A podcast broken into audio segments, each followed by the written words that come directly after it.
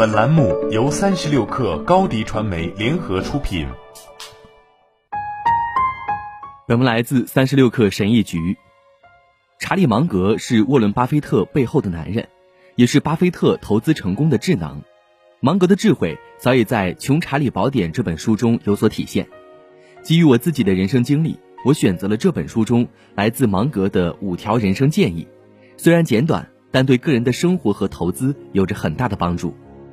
有人说，没有查理芒格就没有沃伦巴菲特，这句话就连巴菲特自己也认同。你看他们传奇般的股东大会，芒格总是坐在巴菲特旁边，他们会回答每一个问题，巴菲特先回答，芒格后回答。年轻的芒格聪明过人，即使没有学士学位，也顺利进入哈佛法学院就读，以优异的成绩毕业。沃伦巴菲特这样评论芒格：他非常聪明。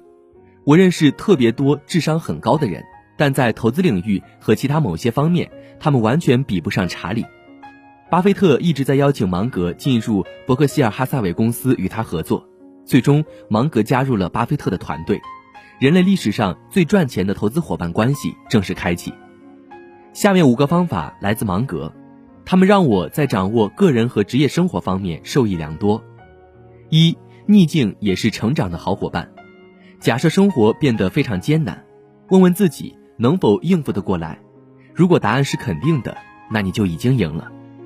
如果你先假设所有朋友都会背叛你，你爱的人会很快离你而去，正义无法实现，糟糕的感情关系一直继续，你会被侮辱，不被尊重。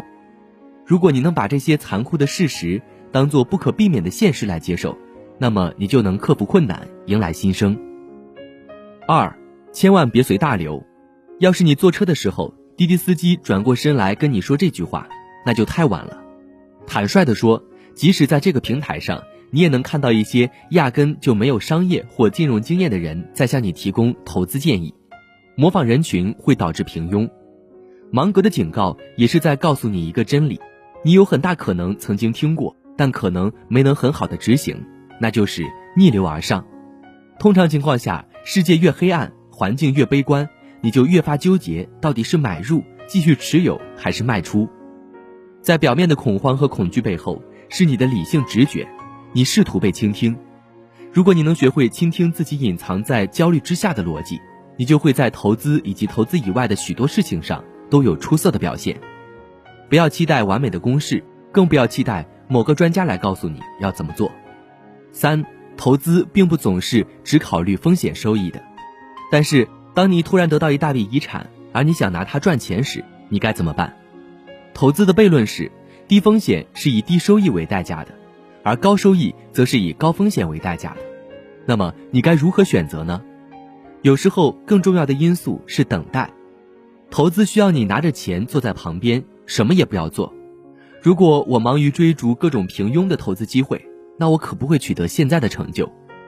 不幸的是。这样的机会并不是天天都有的，让钱赶紧生钱的冲动会让你跳进无底的深渊，你只需要等待。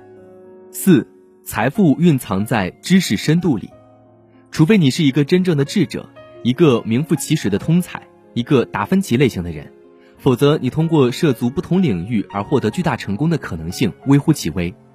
芒格的中心思想是不断学习，今晚睡觉时要比早晨醒来时更聪明。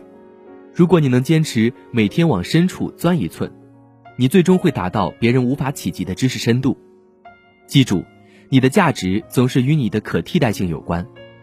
你可能觉得公司里那些愚蠢的规则和制度在本行业之外毫无用处，你在学他们的时候只感觉单调乏味，但需要他们的人会把这些技能雕刻在钻石上。